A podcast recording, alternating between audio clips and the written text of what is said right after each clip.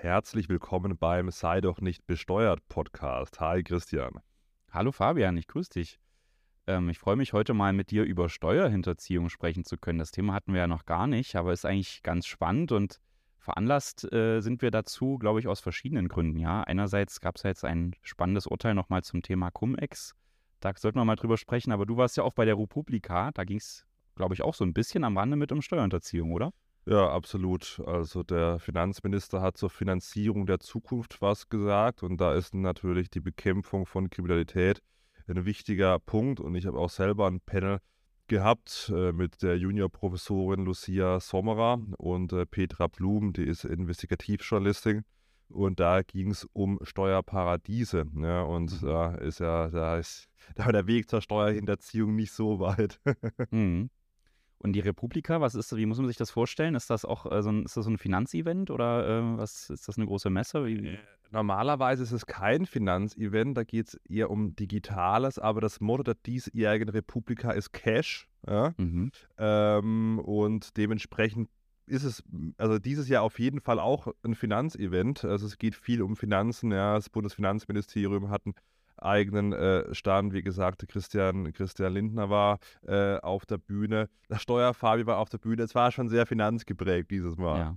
Also kein Jeremy Fragrance diesmal dabei oder gab es irgendwelche Skandale? Ja, was heißt Skandale? Also ähm, was ganz interessant war, ich habe mir natürlich, äh, sofern es mir möglich war, ich war selber auf der Bühne, aber sofern es mir möglich war, also man muss sich das vorstellen, das ist ein riesiges Event. Ich weiß jetzt gar nicht, wie viel da waren, so 20.000 vielleicht. Und ähm, dann muss man immer so mal gucken, wo auf welcher Bühne schaut man was. Aber auf der äh, Stage 1 war dann äh, vor dem äh, Bundesfinanzminister Marlene Engelhorn, ähm, ehemalige bzw. glaube BASF-Erbin, Millionärin, die sich äh, für eine Vermögensteuer einsetzt und äh, für eine höhere Erbschaftssteuer hm. und ist meines Wissens Österreicherin, glaube ich, gar keine Deutsche, aber da lehne ich jetzt aus dem Fest, ich glaube, eine Österreicherin. Ähm, und die hat äh, gesprochen eben über, wie erhöht man die Steuern primär, um es mal plakativ zusammenzufassen. Ne? Also das volle Spiegelbild von uns hier eigentlich.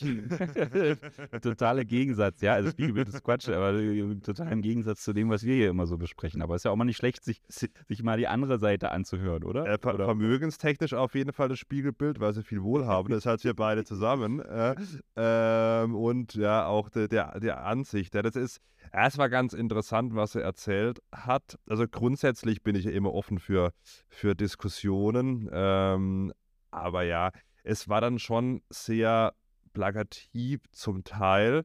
Ähm, äh, gerade was so die, also ja, die Verschonung von Betriebsvermögen in der Erbschaftssteuer angeht.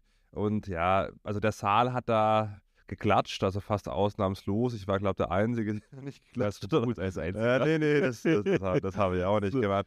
Aber es ist dann halt, es ist ja so bei der Erbschaftssteuer, diese Vermögenswerte sind gebunden, ja, in Maschinen mhm. beispielsweise, in Hallen. Es ist ja seltenst so, äh, dass es irgendwie ein, ein Girokonto gibt, wo dann irgendwie 10 Millionen drauf sind, dass man die Erbschaftssteuer zahlen kann. Das hat der Bundesfinanzminister hat das dann auch nochmal aufgegriffen und hat gesagt, hey, dann müsste man die Steuer an den Staat zahlen und im gleichen Zug das probieren, wieder von der Bank zu bekommen. Oder so. zu verkaufen halt. Ja, oder zu verkaufen. Aber oder so. ja, eben. Und das, das soll eigentlich auch nicht das, das Ziel sein, weil das verstehen halt auch viele nicht. Dieses äh, Vermögen ist halt nicht bar da zum Zahlen. Das steckt halt in Maschinen, das steckt vielleicht in ganzen Gebäudekomplexen, die man nicht jetzt einfach mal so, wenn das Finanzamt den Erbschaftssteuerbescheid schickt, dann irgendwie so weiter. Hier, nimm mal meine, mhm. meine Halle, wo ich mein Turbinen produziere oder so. Und es ist halt immer so ein bisschen, ich meine, es kommt natürlich gut an. Sie hat dann gesagt, ja, die, äh, die Reichen können dann Inseln und irgendwie da äh, Yachten äh, vererben und so weiter. Und da habe ich mir dann auch gedacht, das ist ja Verwaltungs, das ist Verwaltungsvermögen und es ist halt äh, viel Meinung da, aber ich habe das Gefühl gehabt gestern bei dem Vortrag wenig Wissen, habe aber dann auch gemerkt, vielleicht kommt es auch, auch, besser an, wenn man es so macht. Ja. Hm. Vielleicht sollte man unser, unser Niveau hier mal runterschrauben, Christian. ja, aber ich finde das immer, ich habe das, dir auch schon hier und da gesehen bei, bei Social Media. Ich muss da auch immer schnell wegmachen oder keine Ahnung, ne? oder, oder ärgere mich dann darüber, über Mhm. diese, äh, diese, diese Forderung, weil ähm, letztendlich wäre es ja interessant, ob die so eine Forderung auch mal von Unternehmern kommt, die vielleicht 30, 40 Jahre lang mit viel äh, Bemühung und wenig Freizeit und so weiter äh, ihr Unternehmen aufgebaut haben, ob die das dann ähnlich sehen würden. Und ich, ich habe halt jetzt hat- tagtäglich mit solchen Unternehmern zu tun und ich kann sagen, dass das nicht der Fall ist. Die äh, äh, wollen das eben nicht besteuert haben. Die haben ja erstens, haben, ist das Unternehmen ja aufgebaut worden und nachdem da schon teilweise 50 Prozent Einkommensteuer für bezahlt wurde und Jedes Jahr. noch übrig. Ja. Genau, ja. Und das, was dann noch übrig blieb, äh, ist eben dann das Unternehmen. Und weil man halt so erfolgreich ist, will man ja dann vielleicht auch das Recht haben, das so zu verteilen, wie, wie einem das Recht ist. Ne? Und das kann eben dann zum Beispiel auf die Familie sein. Und ähm, ja, also keine Ahnung, das, ich, ich bin auch so ein bisschen skeptisch, was die Person angeht.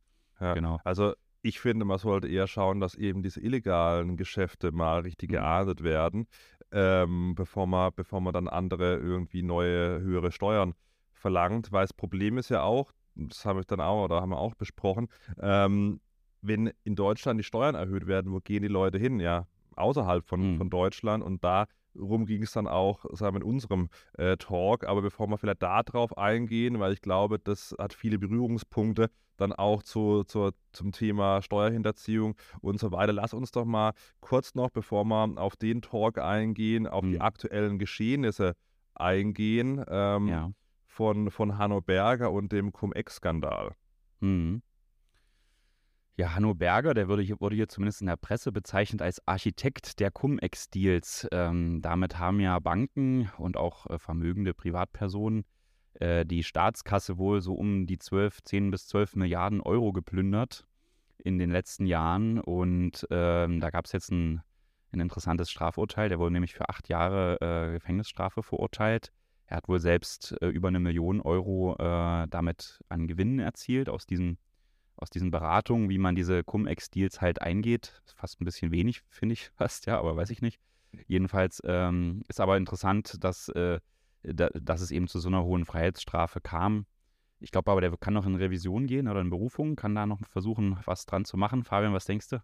Wie geht es aus? Ja gut, der wurde ja schon mal verurteilt. Vom Landgericht Bonn war das meines Wissens auch zu acht Mhm. Jahren. Im aktuellen Fall, glaube ich, acht Jahre, drei Monate. Und wenn das zusammengerechnet wird, das äh, geht, ja, dann äh, drohen ihm bis zu 15 Jahre Haft. Hm. Äh, das ist schon brutal, ja. Ich meine, das ist halt, äh, ja, das ist, ein, das ist ein Mörder dann praktisch, ja. Also Mhm. wenn man das mal vergleicht im Strafmaß. Und er geht jetzt ähm, vor den Bundesgerichtshof und sein Anwalt, der hat ja, glaube ich, Schwierigkeiten gehabt, auch, glaube aufgrund seiner Art. Also er wurde jetzt ähm, beim aktuellen Verfahren von einem Pflichtverteidiger äh, Mhm. verteidigt und ähm, hat jetzt aber es scheinbar geschafft, äh, einen neuen ähm, Anwalt, den Jürgen Graf, äh, zu finden, der selbst Richter beim Bundesgerichtshof war, also ein ehemaliger Bundesgerichtshofrichter, äh, verteidigt ihn jetzt bei der Revision ähm, ja, beim Bundesgerichtshof. Also das ist äh, ganz, ganz interessant. Ja. Ganz spannend, auf jeden Fall. Mal schauen, wie das dann in letzter Instanz ausgeht. Auf jeden Fall äh, sollten wir vielleicht nochmal ein, ein kurzes Wort dazu verlieren, was eigentlich dieses Cum-Ex ist ähm, und wie man damit diese Steuervorteile erzielen konnte. Ich meine, das ist relativ komplex, aber sollen wir es mal versuchen, in einfachen Worten ähm, zu beschreiben? Soll ich, soll ich mich mal dran versuchen? Ja, normalerweise bin ich ja dafür bekannt. das sind einfachen Worte. Aber ich probier- überlasse dir die Bühne Nö, gerne, ja, nö. also kein Problem. Nee, nee, Christian, komm, zeig mal, was du kannst. Oh, oh, oh. Okay, also ähm, letztendlich Cum-Ex kommt daher, dass man ähm, Aktien handeln kann.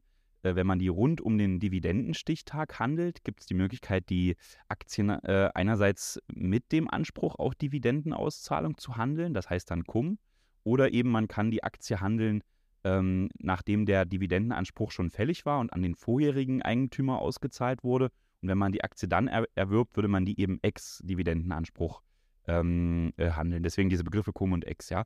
Und jetzt hat man es eben geschafft, äh, in der Presse kann man da zum Beispiel von einem Verwirrspiel Spiel lesen, äh, in dem man eben eine Aktie, die hat ja immer zu einem bestimmten Tag im Jahr, äh, wird dann eben die Dividende gezahlt. Und bis dahin hat die Aktie natürlich ein bisschen höheren Wert und dann wird die Dividende ausgezahlt an den Eigentümer und dann sinkt die Aktie automatisch ein bisschen im Wert. Das ist hier aber gar nicht so entscheidend. Entscheidend ist halt, ähm, welcher Person ist diese Aktie eigentlich zuzurechnen an dem Tag, an dem die Dividende zufließt. Und jetzt ist es ja so, dass die äh, Unternehmen, die die Dividende ausschütten, äh, die behalten ja von diesen Dividendenzahlungen Kapitalertragssteuer in Höhe von 25 Prozent ein. ähm, und führen die direkt an das Finanzamt ab. Und derjenige, ähm der die Dividende bekommt, bekommt dann halt nur 75 Prozent des Dividendenanspruchs eigentlich ausgezahlt. Hat aber dafür natürlich einen Anspruch gegenüber dem Finanzamt, wenn er ansonsten jetzt zum Beispiel keine Einkünfte hat, äh, diese äh, einbehaltene Kapitalertragssteuer wiederzubekommen. Ja, das, ist, das wird ja äh, von, den, von den Unternehmen abgeführt für, die, für denjenigen, der diese Dividende jetzt halt äh, bezieht. Und da hat man das halt ganz interessant gemacht, äh, oder äh, ja, es ist eine ganz interessante Gestaltung dass man gesagt hat, okay, es gibt diesen Dividendenstichtag und wir handeln einfach eine bestimmte Aktie, die jetzt eben kurz davor ist, die Dividende auszuschütten. Fabian, was passiert dann nach der Dividendenausschüttung? Das ist ja dann die Frage, ne? Wie, ja. wie kann man dann jetzt äh, diesen, diesen Steuervorteil eigentlich erlangen? Ja, also, äh, ich sehe schon, jetzt, jetzt muss ich doch herhalten. Ja, äh, ja nach der Dividendenausschüttung werden äh, dann oder wurden dann die Aktien äh, verkauft, ja, also ohne Dividendenanspruch. Aber es wurde halt so gemacht, ja, so manipuliert, dass der Anschein erweckt wurde, dass sie äh, von einem ausländischen Aktionär gekauft wurden. Das ist der zweite Fall. Also klar, wenn man jetzt keine anderen Einkünfte in Deutschland hat, kriegt man die Kapitalertragssteuer zurück. Aber auch wenn ich äh, ein ausländischer Aktionär bin, also im Ausland sitze, habe ich einen Anspruch auf die Kapitalertragssteuererstattung. Und es wurde eben so gemacht, dass der ausländische Investor, meist war das ein Ausländer, ähm, dann Anspruch auf diese Steuererstattung hatte. Der hat sie dann beantragt, ja, das macht man äh, beim Bundeszentralamt für Steuern. Ich glaube, damals ging das noch nicht online. Mittlerweile muss man es meines Wissens sogar beim Bundeszentralamt äh, für Steuern online machen, mhm. über diese Bob-Plattform meine ich. Ähm, und dann bekommt man eben diese Kapitalertragssteuer wieder äh, erstattet. Der, der Clou der ganzen Geschichte ist, dass er nie gezahlt wurde. Da wurden Steuern erstattet. Also mehrfach. einmal wurde sie gezahlt, ne? Einmal wurde sie gezahlt, aber mehrfach erstattet. Also es war dann mhm. auch so, dass es halt dann so im Kreis hin und her gehandelt wurde und dann auch zwischen mehreren Beteiligten, dass halt einmal gezahlt wurde, aber dann halt mehrfach erstattet wurde. Und ähm, ja, ähm, das ist Wahnsinn, ja, eigentlich. Also da, da hat man mal die Lücken im Steuersystem gesehen und natürlich auch so mal die mangelnde Koordination zwischen den beteiligten äh, Ländern. Und mhm. ähm, müsste jetzt nochmal nachschauen, aber ich glaube, ab dem 1.1.2023 muss man das jetzt online machen, aber das war ja alles davor. Ähm, und äh, da war halt nichts online. Da kann man sich vorstellen, da sind diese äh, Erstattungsanträge zum Teil an Papierhaft äh, beim Bundeszentralamt für Steuern dann reingeflattert. Könnte man eigentlich da mal, wobei da will sich wahrscheinlich dann keiner äußern, wie, das, wie das damals war, aber kann man schon vorstellen, dass es schon sehr äh, verwirrend war und es hat mhm. meines Wissens ja auch eine Finanzbeamtin ins Rollen gebracht, ja, äh, dieses System dann äh, äh aufzudecken. Ja, und also äh, long story short, die verschiedensten Beteiligten konnten sich dann mehrfach Kapitalertragssteuer erstatten lassen, obwohl sie nur einmal äh, gezahlt wurden. Und es war gar nicht mal so klar, dass das illegal ist, ja. Mhm. Und Hanno Berger sieht es, glaube ich, immer noch nicht als illegal, deswegen mhm. geht er jetzt da in Revision. Ähm, aber es ist schon Wahnsinn, ja. Mhm. Und da sieht man mal, äh, was da alles gemacht werden kann. Mhm. Es gab wohl eben bis zum Jahr 2011 so ein Steuerschlupfloch oder keine Ahnung, ob man das so bezeichnen kann. Wir würden es jetzt mal plakativ einfach so nennen dass einfach im Gesetz nicht klar war, okay, ähm, wer, ist der Eigentümer und wer hat dann Anspruch auf die äh, Auszahlung der Kapitalertragssteuer oder die Anrechnung, ja. Und in dem Moment könnte man sich jetzt natürlich jetzt darauf berufen und sagen, okay, es war im Gesetz nicht klar geregelt. Da habe ich ja dann gar nicht strafbar gehandelt in dem Moment, wo ich so ein äh, Steuerschlupfloch ausnutze. Aber ich glaube, Fabian, ich weiß nicht, äh, wir würden das tendenziell auch ein bisschen anders ein, einschätzen, oder? Also ich würde das zumindest jetzt nicht als Gestaltung äh, einem Mandanten empfehlen. Oder wenn ich nee. mich mal da zurückversetze in diese Zeit, ich hätte da sicherlich schon so ein paar Zweifel gehabt und hätte das nicht empfohlen. Ja, ja, also das äh, rein von der Logik her, dass einmal diese Steuer gezahlt wurde und dann mehrfach erstattet wurde, ja, um es mal ganz simpel runterzubrechen, auch wenn es sehr komplex ist, da muss man zumindest mhm. mal, ich sag mal, ein Störgefühl haben, ja, mhm. dass das nicht so ganz äh, koscher sein kann. Also ja, mhm. ähm, ja, also es waren ja einige äh, beteiligt, ja, ähm, an den, an den Cum-Ex-Geschäften. Ja, äh, hier soll ja sogar jetzt einen, einen Untersuchungsausschuss nochmal geben. Mhm. Unser, unser Kanzler Olaf Scholz ähm, war da ja auch zu der Zeit noch in, in Hamburg äh, leitend tätig. Ja? Mhm. Und ähm, noch vor der Sommerpause äh, soll es nochmal einen Untersuchungsausschuss im Bundestag, äh, Bundestag zu den äh, Cum-Ex-Geschichten geben. Äh, da hat man jetzt im Spiegel gelesen vor ein paar Tagen, dass die Union der, der SPD Blockaden vorwirft, ja, und äh, droht jetzt auch äh, im Spiegel mit dem Gang vor das Bundesverfassungsgericht. Also da könnte noch einiges, äh, glaube ich, glaube ich, kommen. Ne? Mhm. Aber der hat natürlich jetzt nicht äh, versucht, da die doppelten Steuererstattungen. Nee, nee, nee. Der nee, Kanzler, nee, so weit nee, ging es nee, dann nee. nicht. Jetzt nehme ich mal Olaf Scholz in Schutz. Mein Ja, ja, ja, ja, also so weit schon kommt. aber, äh, also es, aber es ist trotzdem ganz interessant. Äh, Es gab ja da diese sogenannte Warburg Bank in Hamburg. Die hat ähm, eben auch an diesem äh, Modell mitgewirkt und irgendwann wurde es eben dann doch aufgedeckt und das, äh, die Finanzbehörden hatten eigentlich Rückforderungsansprüche gegen die Bank, weil die sich halt selbst an diesen Geschäften beteiligt hatten und dann eben äh, das, das sollte dann eben zurückgezahlt werden, die mehrfach erstattete Kapitalertragssteuer. Und ähm, da ging es halt darum, dass man dann, also das gab da zwei Probleme. Einerseits äh, hat sich die äh, Hamburger Finanzverwaltung mit dieser Bank auf eine Billigkeitslösung geeinigt. Ähm, also da, und bei dieser Billigkeitslösung hätte man wohl auf, äh, also um die 50 Millionen Euro Steuern verzichtet. Ähm, das war das eine Problem, äh, wo man jetzt sich schon wieder die Frage stellt, ähm, warum eigentlich? Ja, also wieso soll man dieser Bank dann diese, diese Billigkeitsregelungen anbieten und sagen, hier, okay, dann zahlst halt nur die Hälfte zurück. Äh, und das zweite Problem war, dass man dann eben, nachdem auch Steuern äh, fällig waren zur Zurückzahlung, dass man die eben nicht eingefordert hat und dass das dann dazu geführt hätte, dass das verjährt wäre. Und auch da wären so ich, 43 Millionen, äh, um, um die ging es da wohl, die dann drohten zu verjähren.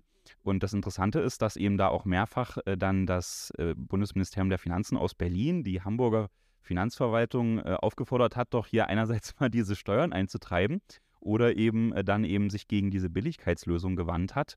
Und da stellt man sich natürlich schon die Frage, warum war da so ein großes Interesse da, äh, dieser Bank da eben entgegenzukommen bei diesen Steuerzahlungen. Und das ist jetzt eben das Br- Brisante, dass es dann eben äh, Treffen zwischen Olaf Scholz und diesen Bankvorständen gab. Ähm, und ja, jetzt kann sich halt leider niemand also mehr daran erinnern, worum es da ging. Konkret jetzt der Kanzler weiß es nicht mehr, hat wohl auch alle E-Mails gelöscht. Ähm, sodass man jetzt nicht so richtig sagen kann, hat der da jetzt äh, die Frage bekommen, ob der denn da was für tun kann, dass diese Steuern nicht eingezahlt, äh, eingezogen werden? Hat er sich dann äh, eben da auch äh, entsprechend an seine Finanzbehörde gewandt und damit hin, darauf hingewirkt? Ähm, das ist jetzt so ein bisschen die Frage und da gibt es jetzt eben diesen Untersuchungsausschuss. Hm. Ja, das ist schon auf jeden Fall spannend. Kam bei dir denn schon mal die äh, Steuerfahndung, Christian? Also äh, ich bin ja als Steuerberater tätig und das ist gar nicht so äh, selten, dass ähm, das auch mal zu uns, also dass das vorkommt, dass bei uns mal die Steuerfahndung vorbeikommt. Äh, die haben dann eben Durchsuchungsbeschlüsse und wollen eben irgendeinen Mandanten von uns äh, überführen und erhoffen sich dann hier bei uns äh, Steuerberatern irgendwelche Unterlagen zu finden, die dann dazu führen, dass der Mandant überführt werden kann. Und tatsächlich, Fabian, hatten wir das schon mal während der Podcast-Aufnahme hier, ja. Die wollten mit das mir sprechen. die wollten, die, ja, ja, die, wollten, die waren eigentlich dir auf den Pferden. nicht. es war so, dass hier an, ne, ich habe hier ein Büro und war hier also sozusagen bei uns im, in der Kanzlei und da nehme ich mir den Podcast auf und auf einmal klopft es an der Tür, das war meine Assistentin und sie signalisierte mir eben, ich soll jetzt mal rauskommen. Und ich hatte dann aber offensichtlich mit so einer äh, äh, ein, beeindruckenden Handgeste dass es jetzt gerade schlecht ist, weil ich Ja. nehme ja immerhin den Podcast mit dir ja, ja, also Steuerfahrer wie über Steuerfahrer. Das muss ganz klar sein.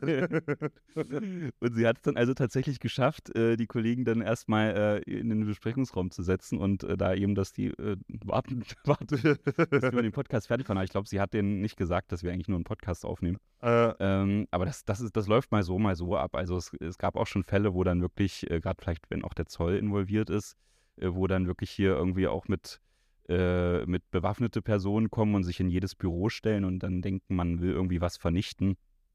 Und das ist natürlich für als Steuerberater immer eine, äh, eine, eine, ja, eine herausfordernde Situation, weil man natürlich äh, in erster Linie dem Mandanten verpflichtet ist. Das ist ganz klar. Man will also äh, jetzt nichts rausgeben, was die nicht sehen wollen, ja, das äh, nicht sehen sollen. Das ist also wirklich, muss dann eben darauf achten, dass da keine Unterlagen mitgenommen werden, die, ähm, äh, die da eigentlich gar nicht zu dem Fall gehören und die vielleicht auch irgendwie von uns erstellt wurden. Ja, die Handakte, das ist ja auch sowas, was, was nicht rausgegeben werden muss.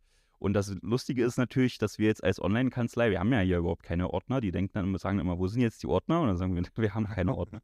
Das ist manchmal so ein bisschen enttäuschend, glaube ich, für die Steuerverhandlung, aber gut. Also es lohnt sich nicht, bei uns vorbeizukommen, wenn es mal zuhört. Wir haben einmal mit einem Steuerfahnder gesprochen, haben gesagt, das ist ja ultra spannend, was er da macht. Und da hat er gesagt, er war gestern in einem, in einem Haushalt und hat dann äh, mit so Gummihandschuhen in so einem äh, Korb voller, voller äh, benutzter Wäsche rumgesucht, ob da irgendwelche Unterlagen versteckt sind. Ja, ja. Also, hat er gesagt, so geil ist es auch nicht. mhm. Ja, ist auch manchmal irgendwie verrückt, ne? Dann, man unterhält sich dann mit der Steuerfahndung und man merkt dann richtig so, wie die jetzt versuchen, dann irgendwie Informationen aus einem rauszuholen, ne? wo ich mir auch denke, na, ich werde dir als Steuerberater bestimmt nicht sagen, ja. äh, was jetzt hier irgendwie... Aber der, der Versuch ist halt immer da, ja. Also es ist wirklich wirklich lustig. Aber also natürlich für denjenigen, der da, äh, ähm, da kommen wir auch gleich zu, lustig ist jetzt natürlich der absolut falsche Begriff, das bitte nicht falsch verstehen. Ähm, weil äh, wenn man natürlich da ins Fadenkreuz gerät, und das kommen wir vielleicht auch gleich zu, manchmal äh, mhm. natürlich auch ungerechtfertigterweise, das ist schon hart, ja, weil die Strafen für Steuerhinterziehung, äh, wir haben das ja gerade besprochen, acht Jahre hier, das ist natürlich ein krasser Fall gewesen in diesem Cum-Ex-Skandal. Aber das kann äh, auch bei kleinen Summen schon relativ dramatisch werden. Also sollte man mhm. vielleicht mal tiefer einsteigen, oder Fabian? Ja, vielleicht sollte man mal noch äh, klären, was ist denn überhaupt eine, äh, eine Steuerhinterziehung, ja? Mhm ja, es ist halt wirklich geregelt in der Abgabenordnung, dass es eine Straftat ist, die vorsätzliche Steuerverkürzung. Es gibt da zwei Varianten im, im, im Steuerrecht, die eben die Straftat und die Ordnungswidrigkeit. Und ähm, der große Unterschied ist eben, dass man bei der Straftat vorsätzlich gehandelt haben muss, ja, dass man also äh, wusste, was man macht und auch wollte, dass man eben da Steuern hinterzieht. Und ähm, das Problem bei der Straftat ist natürlich, dass auch, dass es dann im Zweifel zu einer Eintragung äh, in das Führungszeugnis kommen kann und äh, vielleicht natürlich auch zu einer, zu einer Freiheitsstrafe. Und das ist natürlich problematisch, ja. Ähm, ja. Und deswegen ja, gibt es diese Unterschiede und sehr, sehr problematisch ist eben diese, diese Straftat. Ja, also vorsätzlich heißt, mit Wissen und Wollen. Ne? Genau. Und wenn man eben dadurch Steuern verkürzt, aber nicht nur für sich, das ist, denke ich, auch ganz interessant, sondern äh, auch für andere. Ja? Mhm. Also das ist, denke ich, auch ganz wichtig zu wissen, wenn man jetzt irgendwie jemand anderem hilft, ähm, Steuern zu hinterziehen, ja? zu verkürzen, dann äh, kommt man da auch in die, in die Schusslinie. Also es ist kein Kavaliersdelikt und die äh, Strafmaße von Hanno Berger, wenn das jetzt wirklich berechnet werden sollte, äh, könnte sein, dass er wirklich 15 Jahre ins Gefängnis kommt. Und dann hm. bei seinem Alter weiß man nicht, ob er dann nochmal lebendig da rauskommt. Also das ist wirklich in Deutschland neulich neulich hat äh, irgendjemand äh, kommentiert äh, unter meinem Video, äh, Deut Deutschland ist irgendwie, wenn, wenn, wenn Kriegsverbrechen und Steuerhinterziehung im Strafmaß auf einer Stufe stehen oder sowas. Ja? Und ähm, es ist schon Wahnsinn. Ja? Also äh, das ist wirklich, äh, ja, wirklich kein Kavaliersdelikt. Ja? Mhm. Jetzt haben wir hier, wollen wir nochmal zwei klassische Beispiele sagen, was jetzt so eine Steuerhinterziehung sein können. Also ist natürlich ganz vielfältig, aber aber ein Beispiel wäre eben, man erstellt seine Einkommensteuererklärung und ähm, reicht da irgendwelche Kosten mit ein, Werbungskosten zum Beispiel, und, und gibt eben an, ich habe hier Arbeitsmittel oder bei Unternehmen dann vielleicht Waren gekauft und erstellt darüber Fake-Rechnungen. Ja, also sagt eben, äh, ich hätte hier irgendwas bar gekauft, kam einer vorbei und ich habe dem das bar abgekauft und hier ist noch die Quittung dazu und die hat man halt gefälscht. Es gab früher auch mal, da konnte man bei eBay gebrauchte Belege kaufen äh, und dann für sich selbst nutzen. Äh, sowas wäre natürlich dann auch so ein klassischer Fall der, der Steuerhinterziehung.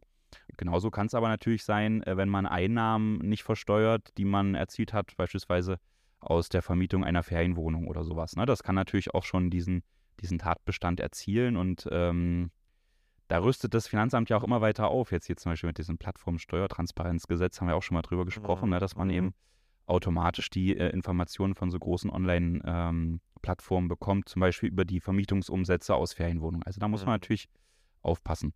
Ja, Das war gestern auch bei der Republika das Thema. Das sind ja jetzt so klassische Beispiele oder man gibt mhm. irgendwelche Einnahmen nicht an. Äh, typisches Beispiel ist ja auch die Gastronomie. Aber natürlich äh, im mhm. größeren Stile, da werden dann nicht irgendwelche Pizzen nicht irgendwie abgerechnet, und da wird halt nicht eine Zwischenrechnung erstellt und dann nicht die finale Rechnung und so Späße.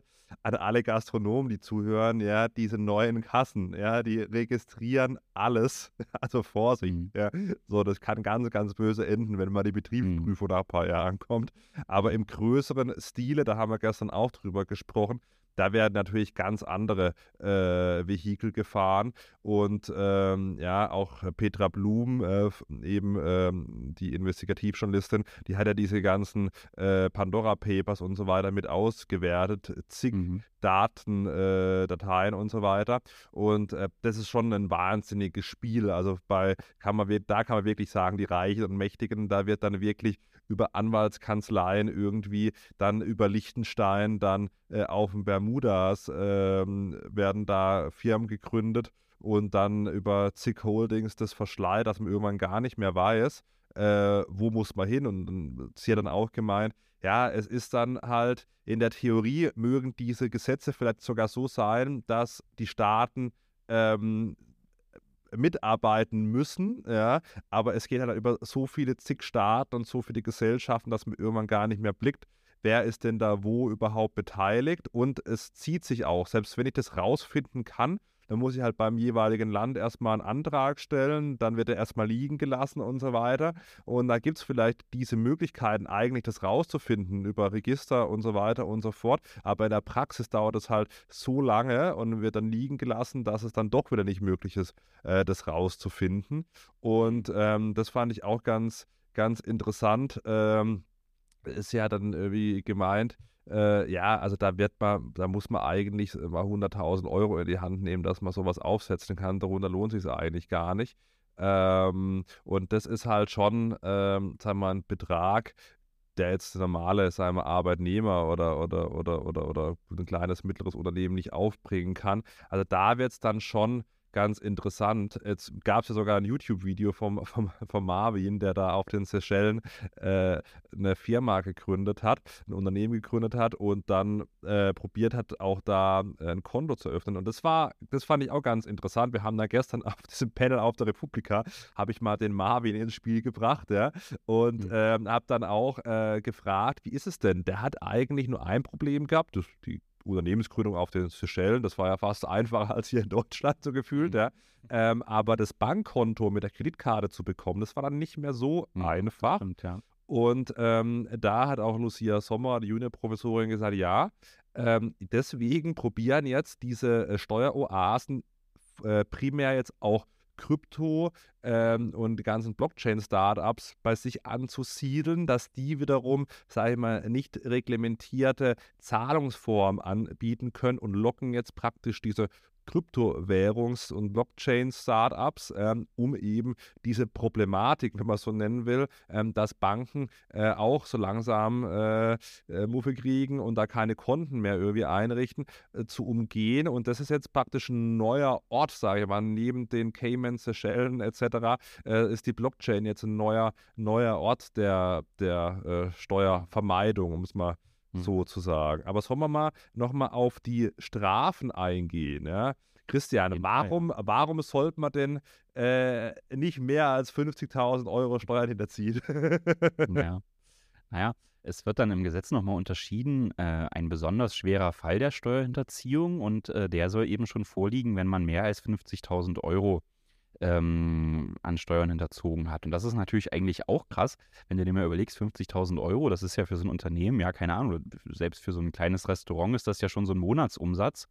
Und äh, das heißt natürlich, man kommt, wenn jetzt man, wenn man sich darüber streitet, ob zum Beispiel die Kassenführung ordnungsgemäß war oder nicht, das muss ja auch manchmal gar nicht ähm, wirklich Absicht des Unternehmers gewesen sein. Das kann ja auch manchmal einfach sein, dass es irgendeine Fehler gab oder man eine Vorschrift nicht kannte oder wie auch immer. Und das Finanzamt ist dann der Meinung, dass das passt mir hier nicht von den Formalitäten. Jetzt erhebe ich hier mal einfach eine Schätzung und äh, äh, erhebe hier einfach noch Umsatzsteuer, also Einnahmen nach, ja, und mhm. muss dann darauf natürlich die, die Umsatzsteuer und die Einkommensteuer zahlen. Und das ist natürlich 50.000 Euro. Da, da ist man natürlich schnell äh, in dem Bereich, gerade wenn es dann über mehrere Jahre geht. Und äh, das ist vielleicht auch so eine Grenze, wo man sich mal drüber äh, nachdenken könnte, ob man die vielleicht mal an die Inflation anpasst. Bin ich nicht, ne? Aber ja, ist ja auch so. mit diesem Vorschlag, da stößt du auf ja. Kritik. äh, naja, gut. Aber ähm, genau, und äh, letztendlich geht es ja dann auch, also ganz entscheidend ist ja, am Ende auch, bekommt man jetzt eine Freiheitsstrafe oder bekommt man eine Geldbuße. Also ich will jetzt nicht sagen, dass man sagen kann, na gut, wenn es so eine Geldbuße ist, dann mache ich die Steuerhinterziehung halt in Kauf, aber äh, da spielt eben auch äh, eine ganz große Rolle, ähm, wie viel, wie viel, um wie viel Euro es geht, ja. Und äh, da gibt es eben auch so eine gewisse, ja, so eine gewisse Faustregel eigentlich, kann man sagen. Äh, und zwar, äh, dass wenn die wenn der Hinterziehungsbetrag sechsstellig ist, also über 100.000 Euro, dann äh, kommt eher eine Freiheitsstrafe in Betracht äh, und nur in Ausnahmefällen noch eine Geldstrafe. Können wir gleich mal drüber reden, mhm. wenn man in so einen Ausnahmefall dann kommt. Und wenn es sogar so ist, dass der Hinter Hinterziehungsbetrag in Millionenhöhe ist, ja, also mehr als eine Million Euro, dann soll so eine Freiheitsstrafe auch gar nicht mehr zur Bewährung ausgesetzt werden. Das ist natürlich dann, also beides, beide Sachen sind äußerst problematisch, aber natürlich, wenn so eine Freiheitsstrafe dann auch nicht mehr zur Bewährung ausgesetzt wird. Und ähm, ja, genau, also das sind so ein bisschen die Faustregeln, an denen man sich orientieren kann. Aber die meisten Fälle, also jetzt mal so von der Praxis gesprochen, äh, laufen natürlich schon so ein bisschen anders. Ähm, hm, aber wollen wir vielleicht nochmal vorher drüber sprechen, wie man, wie man so, was man so für das Strafmaß, was man so also für Einfluss nehmen kann, Fabian? Ja, nochmal schnell die Steuern äh, zurückzahlen, dass man unter die Million rutscht. ja, das, naja, gut. Also ich meine, das ist natürlich, äh, ist natürlich immer so die Frage, ne? Also es, es kann natürlich ähm, einerseits äh, streitige Rechtsfragen geben, ja. Also das kann, kann ja zum Beispiel auch bei Cum-Ex der Fall sein. Man hätte ja auch die Meinung vertreten können, äh, das war so in Ordnung, weil das Gesetz eben da nicht klar geregelt hat, dass man sich die Kapitalertragssteuer nicht mehrfach erstatten kann. Wobei eigentlich geht es ja darum, dass man in dem Moment als Eigentümer des Wertpapiers einen, den, den Erstattungsanspruch hatte. Man kann jetzt sagen, diese, die, da ist materiell rechtlich, ist man der Auffassung und streitet man sich halt äh, mit der Finanzbehörde drüber. Das kann man sicherlich machen, ja. Aber wichtig ist eben dann auch, dass man äh, trotzdem mitwirkt und äh, wenn dann eben klar ist, äh, dass dass man da nicht recht hat mit seiner Auffassung und das vielleicht auch nicht gerichtlich durchsetzen konnte, dass man die äh, Steuern nachzahlt, ja.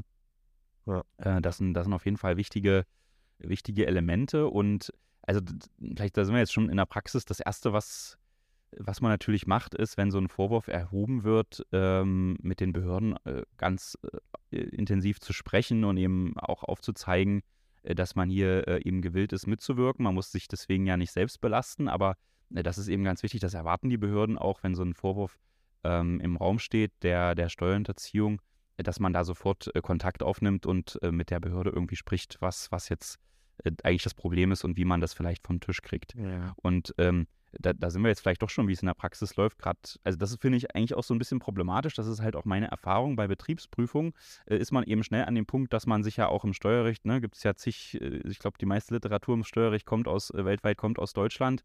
Es gibt natürlich viele Sachen, äh, zu, der, zu denen man äh, unterschiedliche Auffassungen vertreten kann haben wir auch letzte Woche mit dem mhm. Finanzrichter drüber gesprochen, dass es natürlich viele Streitfälle gibt, ja. ja interessante äh, Podcast-Folge. Wer sie noch nicht gehört hat, gerne nachholen, gerne den Podcast abonnieren, gerne Bewertung da lassen. So, Christian, das war der kurze genau. Werbeblock, jetzt geht's weiter. Und letztendlich läuft es ja bei so einer Betriebsprüfung so ab. Ich meine, ich ne, bin jetzt niemand von der Finanzverwaltung, ich bin auf der anderen Seite, aber ähm, sobald da eben sich andeutet, dass äh, es eben zu einer gewissen Nachzahlung kommt, wird der Fall ja automatisch dann auch dieser Buß- und Strafsachenstelle vorgelegt, damit die dann eben äh, darüber befinden, ob so ein Strafverfahren äh, eröffnet wird oder nicht. Und ähm, nach meiner Erfahrung wird es tendenziell immer öfters gleich mit äh, eingeleitet, so ein Strafverfahren. Das hat von Seiten der Finanzverwaltung sicherlich auch gute Gründe, dass man eben sagt, wenn ich das nicht einleite, kann ich halt später nur schlecht dann noch äh, irgendwelche strafrechtlichen Anschuldigungen erheben, weil, weil natürlich dann im Zweifel ist es ja so, dass so eine Betriebsprüfung unterbrochen wird. Ne? Dann wird eben dieses äh, wird eben mitgeteilt, dass auch ein Strafverfahren äh, anhängig ist. Und dann äh, gelten ja ganz andere Rechte und, und auch für den, für den Steuerpflichtigen. Deswegen haben, müssen die das schon machen und mitteilen, dass das Strafverfahren eröffnet wird. Aber das äh, versetzt den Unternehmer natürlich ganz erheblich unter Druck. Ja, stell dir vor, du hast da eigentlich gar nichts Schlimmes gemacht und was weiß ich, hast äh, irgendwie die Kasse hat nicht richtig funktioniert oder die, ähm, die Aufzeichnungen sind nicht vollständig und das Finanzamt ist jetzt der Meinung, die, die schätzen da einfach was hinzu, ja, sagen eben Unsicherheitszuschlag 10, 20 Prozent der Umsätze schlage ich oben drauf. Und da kommen natürlich hohe äh, Nachforderungen auf einen zu und dann äh, wird da gleich noch so ein Strafverfahren eingeleitet. Und dann guckst du mal so, wie viel Steuern sollst du da jetzt eigentlich nachzahlen, bist da irgendwie bei 50.000, hörst den Podcast und hörst dann, ach du Scheiße, da bin ich ja schnell in dem Bereich, wo ich hier auch irgendwie was mit einer äh, Freiheitsstrafe zu tun habe und das ist natürlich sehr, also das ist schon eine große Belastung für viele Unternehmen und äh, also das kann man schon auch mal so sagen, ne, dass das eigentlich äh, ziemlich für, für die, also das macht dann eigentlich keinen Spaß, Unternehmer zu sein, ne, wenn man dann äh, auch, auch schnell mit diesen Problemfällen äh, konfrontiert ist. Das sind ja nicht alles dann gleich diese Cum-Ex-Skandale, wo das ja doch eher offenkundig ist, dass das äh, äh, äh, nicht, nicht zulässig ist, ja, und, und tendenziell in den Bereich Steuererziehung geht, aber so im Unternehmeralltag, da hat man ja ganz viele Fragestellungen, äh, wo man jetzt auch ja, das so oder so auslegen kann. Und ähm, ja, also das ist so ein bisschen meine Erfahrung, dass das mit so einem Strafverfahren ganz schnell richtig, richtig nervig wird. Und hinzu kommt noch, äh, dass natürlich oft dann auch so ein eingeleitetes Strafverfahren, also das ist natürlich so ein bisschen auch das Ziel immer, dass man versucht, das dann abzuwiegen, indem es eingestellt wird. Ähm, und oftmals wird es dann eben auch eingestellt gegen, eine, gegen ein Ordnungsgeld, äh, weil man eben sagt, das ist die Einstellung nach 153 Strafprozessordnung, äh, weil man eben sagt, äh, das ist ein kleiner Fall, äh, wo die Öffentlichkeit auch kein, kein Interesse daran hat, das weiter zu verfolgen äh, so enden dann solche Verfahren noch oft, dass man einfach sagt, okay, das, das wird eingestellt äh, wegen Geringfügigkeit und ähm, man, man zahlt dann eben noch, eine, äh, noch ein Ordnungsgeld. Aber das ist natürlich irgendwie auch unbefriedigend. Ne? Also man will einerseits, will man ja, weiß man vielleicht, dass man äh, nichts Böses gemacht hat, ja, und, und mhm. will sich eigentlich dann natürlich von diesem Vorwurf auch äh, befreien. Und äh, in der Praxis ist es aber dann oft so, dass man dann natürlich viel lieber mit dieser Einstellung wegen Geringfügigkeit in dem Ordnungsgeld erlebt, als jetzt dadurch zu fechten, dass man da äh, nichts falsch gemacht hat. Ne? Mhm. Das ist hm. auch so ein bisschen immer schwierig. Ja, also wer aber trotzdem was falsch gemacht hat, der äh, sollte sich vielleicht auch mit dem Thema äh, Selbstanzeige mal äh, mhm. beschäftigen, weil man kommt ja wieder raus. Vielleicht ein, ein Punkt noch, ähm, man ist ja nicht nur praktisch äh, unsicher, wenn man in Deutschland irgendwas macht, sondern auch, wenn man die Gelder ins Ausland äh, schiebt. Ähm, jetzt zum 30. Äh, September wird wieder der automatische Informationsaustausch ähm, zwischen den Banken, Depotanbietern und dem Deutschen Bundeszentralamt für Steuern stattfinden. Ja, ähm, also da vielleicht auch nochmal schauen, wenn man irgendwo seine Quote im Ausland geparkt hat, ja, dass man das noch, äh, dass man das noch berücksichtigt, weil ähm, so eine Selbstanzeige führt ja dann mitunter auch äh, zur, zur Straffreiheit. Mhm. Das ist natürlich wiederum eine ganz gute Regelung, dass man halt dadurch, dass man diese, äh, diese Straftat, die man begangen hat, oder einfach diese verkürzten Steuern, in dem Moment, wo man die eben äh, vollständig aufdeckt, ohne dass es eine Prüfungsanordnung gibt, ja, ohne dass es, also wenn das Finanzamt jetzt noch nicht gesagt hat, ich komme jetzt bei der Prüfen oder der Prüfer steht in der Tür und sagt, äh, hier, ich bin da, um mal nachzuschauen, wie deine Kasse so funktioniert, wenn das alles noch nicht gegeben ist und man macht halt von sich aus im Vorfeld äh, diese Selbstanzeige, dann kann man da straffrei wirklich rauskommen, äh, selbst wenn es um sehr hohe Summen ge geht. Aber das, die Herausforderung ist da eben immer, dass diese Selbstanzeige vollständig sein muss. Das ist ja, glaube ich, auch das, was dem Uli Hoeneß auf die Füße mhm. gefallen ist. Ne? Der hat ja auch versucht, eine Selbstanzeige abzugeben. War da, glaube ich, auch bei einem nicht so guten Berater, weil der hat die eben nicht, nicht vollständig abgegeben. So mhm. ist da zumindest mein Kenntnisstand, ja. weißt du das? Ja, ja. Also ähm, ich kenne Uli Hoeneß äh, nicht persönlich, auch wenn ich jetzt am 27. Juni für ihn den Platz äh, bei der Steuerberater-Expo auf der Bühne. Äh, da gab es ja Kritik dass er da eingeladen wurde.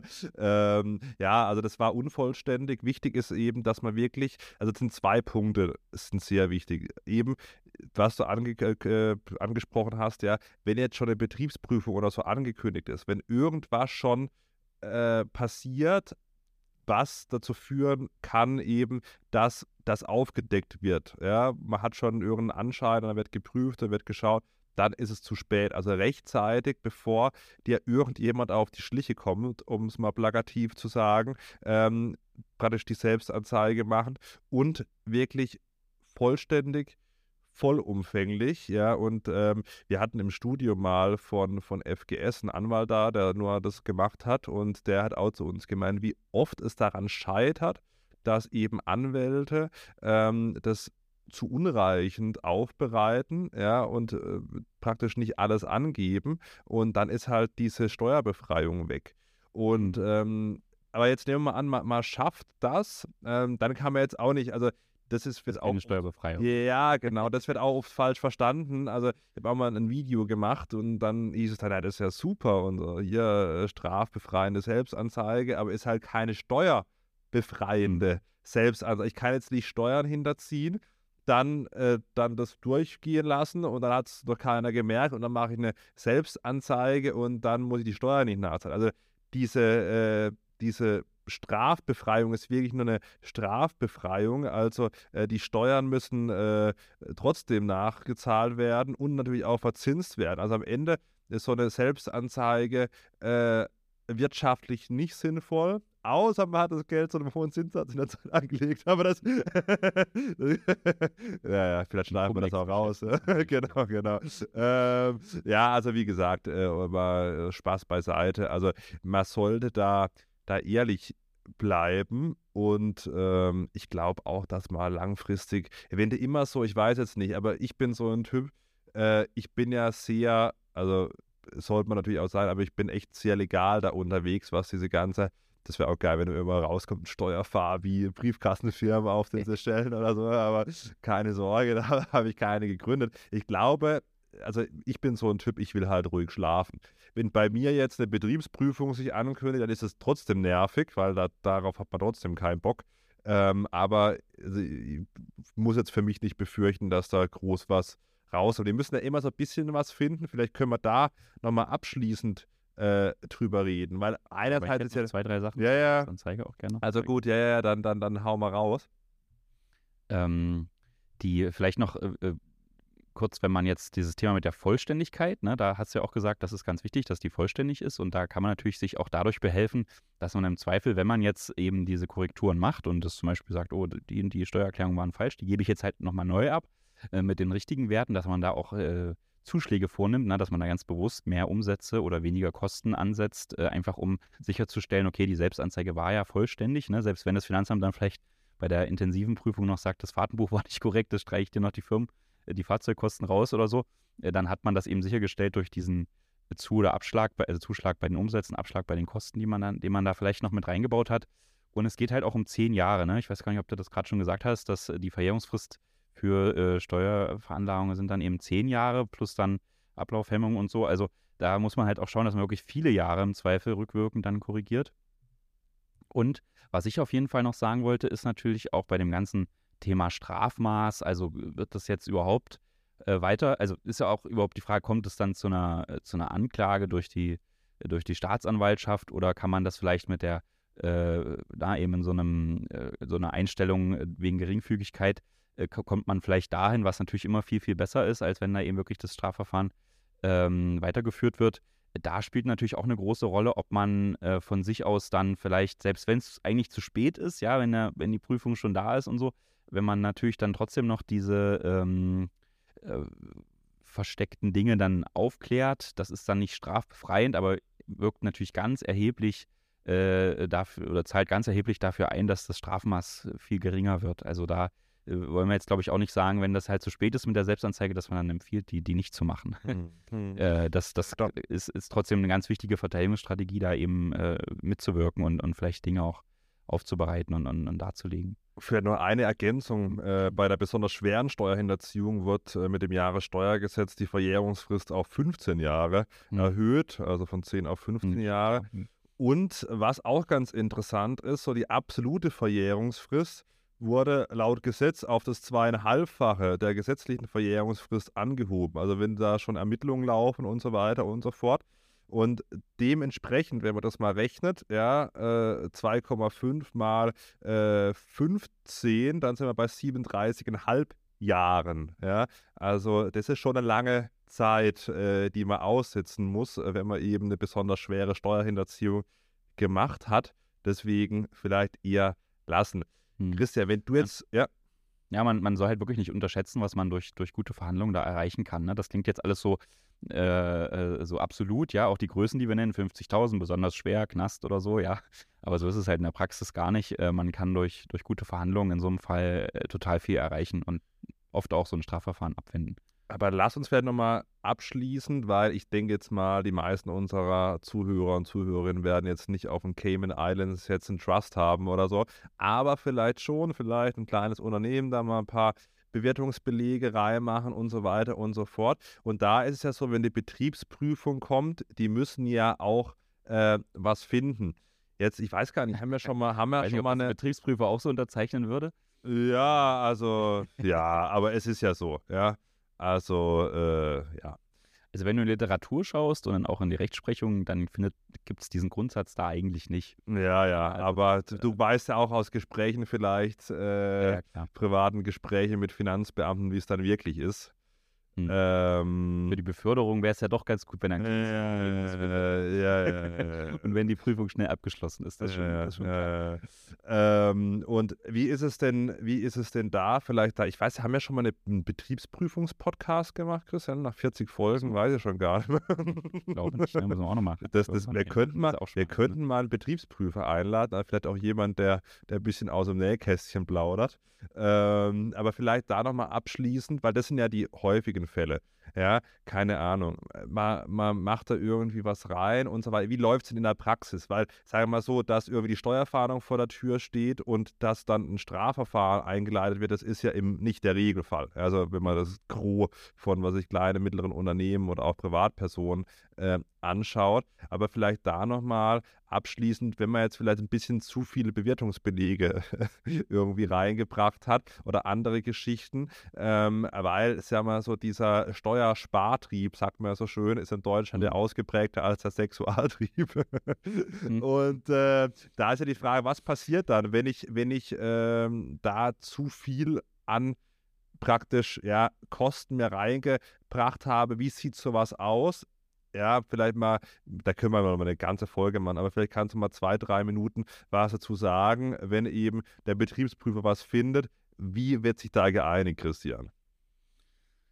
Ja, also das äh, kann man, da, also Einigungen gehen da meistens, gerade weil man jetzt zum Beispiel bei Bewirtungskosten ist es ja so, die müssen ja ganz bestimmte, ähm, na weiß ja jeder, das muss man die Geschäftsfreunde auf den, die da bewirtet wurden, muss man auf den Beleg schreiben, man muss unterschreiben, den Ort ausfüllen, äh, den Anlass der Bewirtung und so weiter. Und das ist vielleicht, manchmal liegt das noch nicht so ganz vor, aber interessant ist da zum Beispiel auch, dass man das bis äh, zum finanzgerichtlichen Verfahren, also selbst dann äh, vom Finanzgericht noch nachholen kann. Und das wissen ja eigentlich auch die Prüfer, sodass das natürlich immer schwierig ist, äh, wenn man da jetzt dann eben sagt, naja, dann hole ich das halt nach, dann trage ich es noch ein, kein Problem, ähm, dass man da äh, auch ganz gute Gegenargumente in vielen Bereichen hat. Und äh, deswegen kann man aus meiner Sicht doch am Ende gibt es halt dann immer so ein paar Feststellungen, lass es vielleicht zehn sein, ja, eben ein paar Bewirtungsbelege hier und, so, hier und da haben so ein paar sind Rechnungen unklar und man kann dann schon eine gute Verhandlungslösung erreichen und eben sagen, okay, komm, dann bei dem und dem hätten wir jetzt gute Argumente, da äh, uns noch weiter zu streiten. Bei dem und dem Punkt hast du vielleicht ganz gute Argumente. Dann lass uns doch die und die äh, weg, äh, weglassen und, und dafür hier diese drei Punkte. Äh, da kriegst du dann halt dein, dein, deine Euros mehr. Äh, das, das, das stimmt dann schon so, ja. Und da werden wir uns auch nicht weiter gegen wehren, wenn du dafür diese anderen Punkte fallen lässt. Also das ist schon relativ häufig so dass so eine Betriebsprüfung so endet. Meine Erfahrung ist, ich habe jetzt den großen Vorteil, dass ich äh, deutschlandweit äh, Mandanten habe und jetzt eben nicht nur hier in, in bestimmten Gebieten. Meine Erfahrung ist wirklich, dass die, die, die, die Prüfer in Bayern da so ein bisschen mehr Spielraum haben, als jetzt vielleicht irgendjemand in, in Berlin oder Sachsen, weiß ich nicht. Das ist aber, ich habe da jetzt keine die, die, die brauchen die Kohle bei euch. Die, naja, oder die, die, die, äh, die Bayern wissen wahrscheinlich, wenn sie da mehr einnehmen, müssen sie es eh abdrücken. andere Länder. Dann werden eher die, äh, die, äh, die Unternehmen dort vor Ort gestützt. Also keine Ahnung, ne? Ist jetzt, ist jetzt so Ja. aus meinem Bauchgefühl und meinen Erfahrungen. Ähm, Aber das ist schon so wirklich, da, da kann man eigentlich ein bisschen mehr erreichen. Ja, gut. Ein Betriebsprüfer aus Baden-Württemberg hat mir mal gesagt, bei uns ist es halt ein bisschen wie beim türkischen Bazar. ja. ja, genau, ist schon, das stimmt schon, genau. Baden-Württemberg ist ist da ähnlich, ja. Ja, wunderbar. Christian, Ähm, ja, willst du, willst du noch was ergänzen? Äh, ja. Vielleicht doch nochmal ein Schwenk auch hier zum Thema Auslandsgesellschaft, weil du hast es ja, vorhin auch gesagt von der Republika, dass ihr da auch drüber Ja. gesprochen habt. Ja. Und dass das schon auch aufwendig ist, so eine Firma zu gründen. Äh, also das mag schon sein, aber andererseits hat das ja auch dieser, dieses YouTube-Video da von dem, von dem Marvin gezeigt. Es ist halt doch auch irgendwie einfach. Ne? Es gibt da so, kannst ein bisschen googeln, dann findest du da so eine Agentur und die eröffnet für dich die Firma und dann hast du eben eine LLC oder irgendwas äh, aus Dubai oder Seychellen äh, und so und ich möchte es gerne einfach nochmal noch mal einmal mehr gesagt haben, dass nur weil man da eben eine Auslandsfirma hat, dass die in Deutschland nicht steuerpflichtig ist, äh, die, die, solange man die Geschäfte hier eben von Deutschland ausführt, ähm, dann ist die Firma ganz normal hier steuerpflichtig, als wäre das hier eine deutsche GmbH. Und ähm, man müsste da für diese Firma eben auch Steuererklärungen abgeben. Und ähm, wenn man das nicht macht, kann man, ist man eben in der Steuerhinterziehung. Und wenn man nicht meldet, dass man so eine mhm. Auslandsfirma gegründet hat, das ist auch schon äh, ein, ein, Fall der schweren Steuerhinterziehung, ist auch so im Gesetz geregelt. Also alleine, dass man, äh, ich glaube, 14 Monate hat man Zeit, diese, diese Meldung zu machen, dass man sich an so einer ausländischen Gesellschaft beteiligt hat. Und allein die Tatsache, dass man diese Meldung nicht abgegeben hat, kann schon äußerst problematisch werden. Also gerade bei diesen Auslandsgeschichten will ich echt vorwarnen. Und gerade weil dieses ganze Thema was, jetzt mal wieder bei den Social Media Dingern, aber ne, wenn man dann sich das da mal anschaut, dann soll man da irgendwie eine EWIF gründen, äh, wo dann einer in Tschechien sitzt, der das nicht versteuert und so.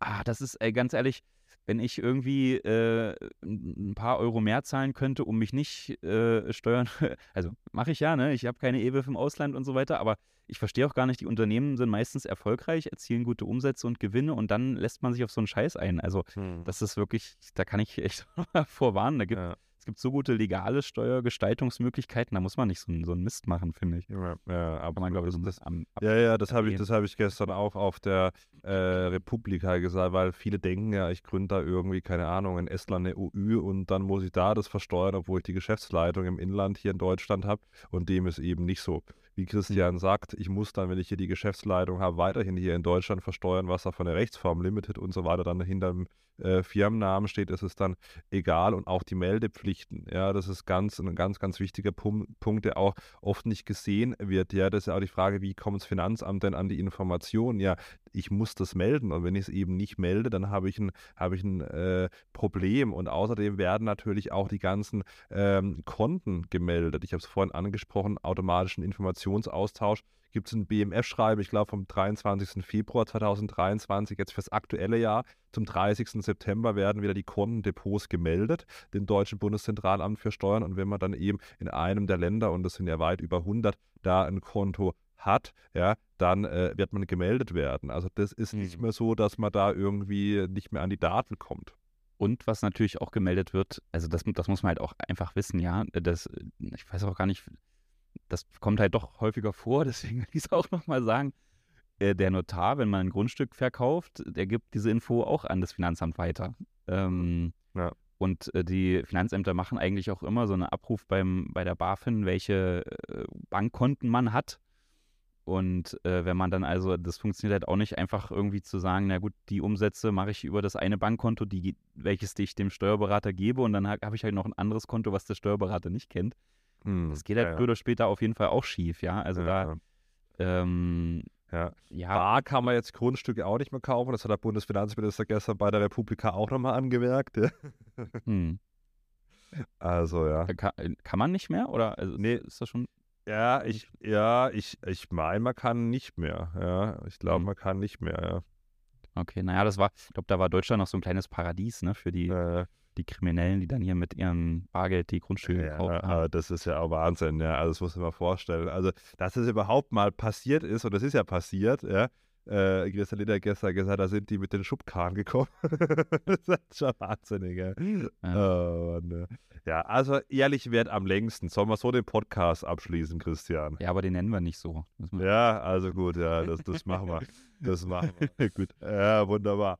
Ja, dann werden wir mal noch in Berlin. Ja, danke, danke dir, Christian. Und dann bis, bis nächste Woche gerne abonnieren, dass ihr keine Folge verpasst. So, so, genau. Na, bis bald. Tschüss. Ciao, ciao.